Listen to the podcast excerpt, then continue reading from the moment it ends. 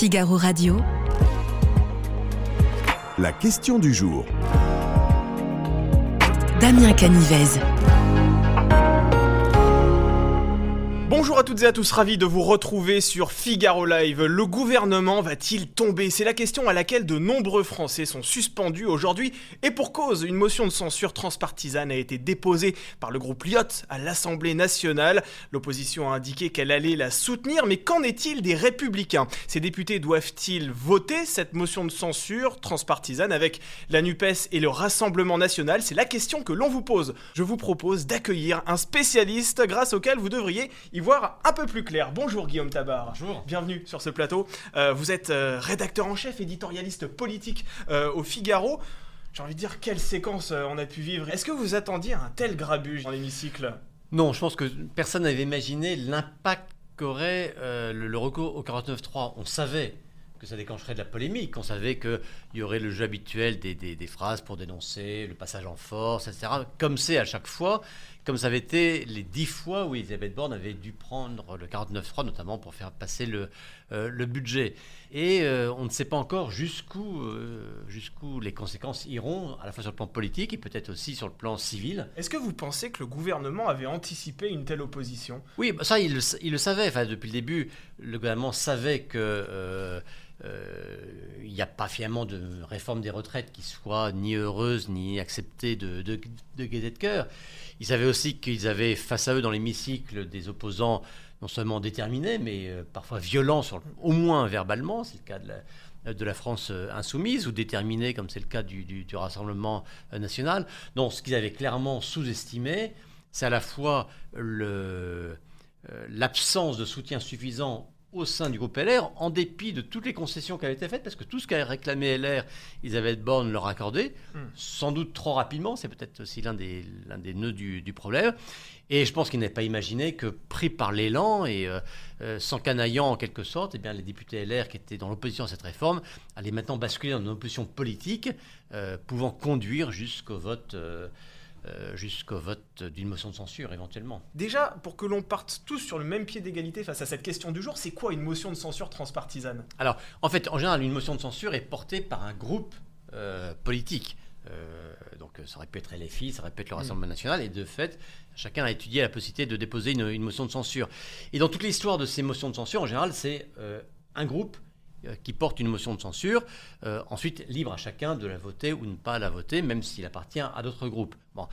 Ce que l'on sait, c'est que euh, aujourd'hui, euh, le, notamment la gauche refuse de voter une motion de censure euh, qui serait déposée par le Rassemblement national, ouais. ou en tout cas signée par le seul Rassemblement national. À cause du cordon sanitaire. Hein, voilà, oui, toujours cette illusion, enfin, ce, oui, ce, ce, ce discours ouais. un peu un peu pavlovien sur le, sur le cordon sanitaire, sur le parti anti-républicain, etc.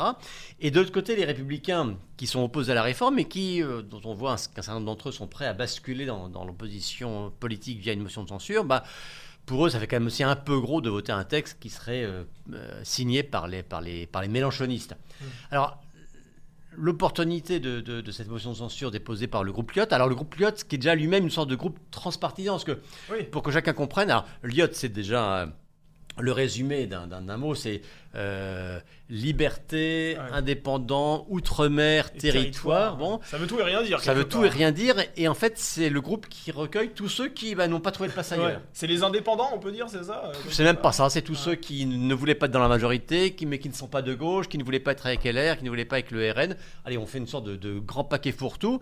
Euh, pour arriver à faire un groupe, il faut un minimum de 15 députés. On a dit tiens, toi, toi, toi qui n'as pas de groupe, tu peux pas venir avec nous. Ouais, et toi, bah, très bien, allons-y. Euh, faisons, faisons un groupe. Bon. Euh, et donc c'est ce groupe Lyot, donc qui est fait de gens qui viennent un peu ouais. de, de, de, de, partout. Et euh, vous savez, le, le, le groupe Lyot, c'est un peu la Suisse, hein, mmh. une sorte de, territoire neutre où chacun peut, peut trouver refuge. Ouais. Euh, ben là, ce groupe Lyot sert opportunément de, de porte-avions pour tous ceux qui veulent voter la censure, mais qui n'auraient pas osé euh, si s'afficher trop sensiblement, soit avec LFI, soit avec, euh, soit avec le RN. Alors Guillaume Tabar, pour que la motion de censure transpartisane soit adoptée, il faudrait que tous les députés de l'opposition pardon, la votent, et en plus de ça, que les députés RN se mettent d'accord et qu'il y ait en plus de ça 30, je crois, euh, voix qui viennent des LR. Est-ce que c'est possible ça? Alors, il faut bien comprendre que pour euh, qu'une motion de censure soit adoptée, c'est différent de, de n'importe quelle loi. Une loi, ça aurait pu être le cas si on avait été au vote sur la loi sur les retraites, pour être adoptée, il faut qu'elle recueille une majorité de votants. Oui. C'est-à-dire qu'en clair, euh, dans une assemblée à 577 députés, si, euh, si on avait euh, euh, 177 abstentions, Mm. eh bien, à 201 voix, le texte serait adopté puisque c'est sur 400, 400 votants. Pour une motion de censure, il faut une majorité absolue de l'ensemble des députés, de la totalité des députés. Il y a 577 sièges à l'Assemblée. Il y a aujourd'hui un certain nombre de sièges, euh, 3 ou 4 qui sont vacants euh, parce que le, le scrutin a été annulé, donc ils feront l'objet d'une partielle euh, bientôt. Ce qui fait qu'aujourd'hui, la majorité nécessaire pour qu'une motion de censure soit votée, c'est 287 euh, voix. Elle Ah, est atteignable selon vous, cette majorité? Non, sincèrement, je ne crois pas, parce que on voit bien que toute la gauche va voter. Bon, donc ça fait, je crois, 151 voix euh, pour cette motion de censure. Tout le Rassemblement national va voter pour également cette motion de censure. Ça fait 88 voix. Euh, ensuite, le Lyot, le, le groupe Lyot, bah, c'est eux qui déposent le texte, donc ils vont a priori le voter, mais je ne suis pas sûr qu'ils fassent la totalité euh, des, des voix. Bon, mais admettons qu'ils le fassent, ça fait quand même, ça fait euh, 20, 20 voix de, de, de gagner. Enfin, il y a 5 députés non inscrits. Mm. Certains sont plutôt marqués à droite, comme Emmanuel Ménard ou comme euh, Véronique Besse. D'autres, euh, où euh, il y a aussi Nicolas Dupont-Aignan. Euh, Bon, euh, voilà. Mais c'est pas dit que les 5 votent forcément la motion de censure. Bref, même si on met tout ça bout à bout, il faudrait qu'il y ait au minimum entre 25 et 30, et sans doute plus, plus vraisemblablement 30 députés LR qui votent la motion de censure. 30 députés LR, soit la moitié du groupe LR. Bon. Or, quand on faisait les comptes hier Ouais. pour un, un éventuel vote sur la loi sur les retraites, on disait qu'il y avait à peu près 30 euh, voix pour, ce qui est insuffisant pour avoir une majorité, mais euh, ça- euh, une vingtaine qui auraient voté contre et une dizaine qui se seraient abstenus. Donc en principe, il y aurait quand même une vingtaine de députés LR qui pourraient voter la Alors, motion de censure, ensuite- si on doit être cohérent. Sauf qu'il ne suffit pas d'avoir été contre la, la réforme de retraite Ouais. pour être prêt à voter la censure. La censure, c'est quand même l'arme, euh, l'arme de dissuasion la plus absolue. C'est une arme politique. C'est Ouais. pas, c'est pas je suis en désaccord avec un texte. C'est je veux renverser le gouvernement. Oui, mais la motion de censure permet de renverser le texte et le gouvernement, et Non. effectivement. Non, justement, la motion de censure, elle, elle ne- elle ne permet pas uniquement de rejeter un texte, elle conduit à renverser le gouvernement. C'est pas la même chose. Ouais. Une fois encore, on peut dire euh, je ne suis pas d'accord avec ce texte, donc je n'en veux pas, mais je ne veux pas pour autant que le gouvernement soit, soit renversé. Là, ce serait le choix de provoquer une crise politique. Mm. Bon. Et ensuite, euh, Emmanuel Macron a prévenu s'il y a censure, il y a quasiment ipso facto une dissolution de l'Assemblée. Oui. Bon. Et personne ne, ne, ne, ne- ne perd de, de faire de pronostic, donc euh, personne ne serait assuré à 100% de, de retrouver son siège, donc ça peut aussi pousser à une forme de, de- de prudence. Mais c'est un peu la pagaille chez les, rébu- chez les Républicains en ce moment. hein, C'est Guillaume c'est un, c'est un euphémisme. Éric Ciotti, leur grand patron, a indiqué qu'aucun député LR n'allait voter aucune motion de censure à l'Assemblée nationale. Et il se trouve que dans la foulée, des députés euh, de son groupe ont indiqué qu'ils allaient voter, Mmh. Ah bah, justement. si on voulait la preuve C'est qu'il n'y a plus aujourd'hui LR aucun, aucune autorité, aucune unité et aucun chef euh, capable de, de- de- de ramener un peu d'ordre, on l'a eu avec ce que vous citez, le, le Ouais. président du parti. Mais oui. Hein, le- la plus haute autorité de ce parti dit hors de question que l'on vote la moindre motion de censure. Dans la foulée, vous l'avez dit, plusieurs députés LR disaient bah, nous, on va, la, on va la voter. Donc voilà, c'est-à-dire que le président de LR n'a aucune autorité sur les députés. Le président de groupe, Olivier Marlex, a été incapable également. euh, alors, c'est pas. Ouais. Pas capable, c'est-à-dire que voilà, c'est pas, on n'est pas dans une caserne, hein, mais bon, en tout cas, il n'a pas réussi à obtenir un consensus dans le, pour faire voter la loi sur les retraites, pourtant réclamée par, euh, euh, par, le, euh, par le parti. Ouais. C'est un énorme problème pour le fonctionnement de l'Assemblée. C'est un énorme problème, c'est même, je dirais, un problème existentiel aujourd'hui pour, les, pour les républicains, parce qu'en plus, euh, ce, ce comportement a, conduit à de telles... presque de la haine Oui. hein, entre, les, les- entre les gens de, de LR, entre les, les- les- les frondeurs, appelons-les comme ça, qui en veulent euh, au président de leur parti, le président de parti qui en veut euh, à, à ceux qui ne respectent pas son autorité. On voit mal comment ce parti peut euh, durablement euh, continuer comme ça. En tout Vous, cas. vous parliez d'Olivier Marlex, le président du groupe Les Républicains à l'Assemblée nationale, mais là aussi il y a eu un petit problème de cohérence, si je peux me permettre, Guillaume Tabar, parce que euh, il a été très critique vis-à-vis du gouvernement. Il a pointé du doigt l'absence de dialogue social, et aujourd'hui il se range quelque part derrière l'exécutif en indiquant qu'il ne faut absolument pas voter la motion de censure.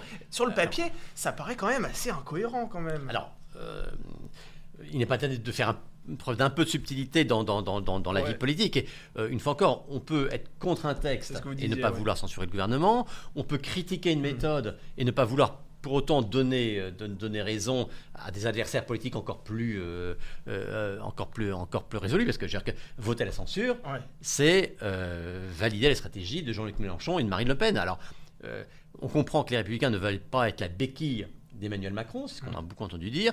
Est-ce que pour autant ils ont envie d'être la béquille de Jean-Luc Mélenchon? C'est quand même une autre question. Si demain les Français étaient convoqués aux urnes, est-ce que vous pensez que les Républicains seraient les grands perdants de cette séquence politique? Je pense qu'on ne peut strictement rien dire. Il y a un sondage qui est sorti Ouais. hier. Hein. Euh, Harris Interactive a dit bah, bah, s'il y avait une solution et si on revotait aujourd'hui, euh, qu'est-ce que, que feriez-vous? Bon, en voix, en gros, tout le monde se tasse de la même manière. La gauche, la majorité et LR, tout le monde se tasse euh, de 1 à 1,5. Les seuls qui progresseraient en voix, ce serait le Rassemblement national qui gagnerait 3 points.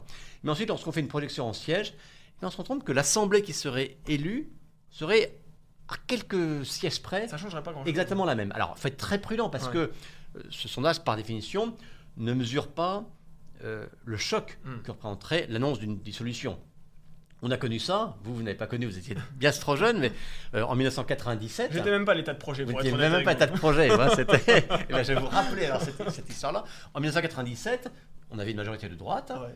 un, peu, un peu rebelle. Donc Jacques Chirac a dit on va dissoudre. Bon, pourquoi il a dissous? Parce qu'il avait fait faire des sondages et que tous les sondages lui disaient que s'il faisait des élections, bon, il retrouvait une majorité. Un peu plus resserrée, mais il retrouvait une majorité assez confortable. Mais encore, il n'avait pas mesuré l'impact de cette décision, qui n'a jamais réussi à expliquer, et que donc les acteurs n'ont pas compris. Et donc, après la dissolution, eh bien, les acteurs se sont vengés Ouais. euh, en sanctionnant celui qui avait posé la question. Donc, s'il y avait une dissolution, euh, bien malin euh, qui pourrait dire aujourd'hui à qui ça profiterait. Mais Ouais. le fait que personne ne puisse dire à qui ça en profitait, à qui ça, à qui ça profiterait, Ouais. veut bien dire que tout le monde a de bonnes raisons de s'inquiéter. Est-ce qu'il y a, là, en ce moment, il y a des tractations en coulisses? Est-ce qu'il y a des députés de l'opposition, de la NUPES, du Rassemblement National, qui sont en train de décrocher leur téléphone pour appeler les députés LR en disant ce serait pas mal que vous vous ralliez à nous pour la motion de censure, un peu comme a fait l'exécutif d'ailleurs, quelques heures avant de voter Oui, euh, ah bah. la, la- la loi pour la réforme des retraites Alors, il n'y a pas besoin de le faire en coulisses. hein. Ouais. On, on voit clairement par des déclarations, par des tweets, etc., que euh, des, des- des élus euh, de la gauche, du RN, euh, invitent les LR. On dit voilà, c'est euh, vous êtes contre ce gouvernement, eh bien, vous avez l'occasion de le, de le renverser. jo- Joignez-nous, euh, euh, joignez-nous à vous. Vous étiez contre la réforme des retraites, et bien restez cohérent jusqu'au bout. Alors, sauf qu'il n'y avait pas de cohérence à être contre la réforme après l'avoir réclamée, mais ça c'est bon. Vous voyez, donc euh, c'est même pas des tractations de coulisses, Mm. c'est au, au grand jour Au grand jour. que toutes les oppositions essayent d'attirer les LR, mais on voit que le gouvernement n'a pas réussi à attirer à lui suffisamment de LR. On va voir lundi que les oppositions ne vont pas non plus réussir à attirer à eux suffisamment de LR.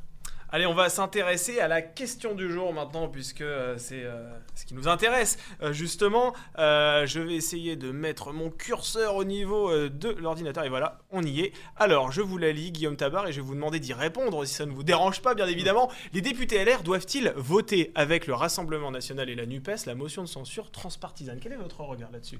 Alors, euh, si vous me posez la question telle qu'elle est formulée, je vous réponds clairement non.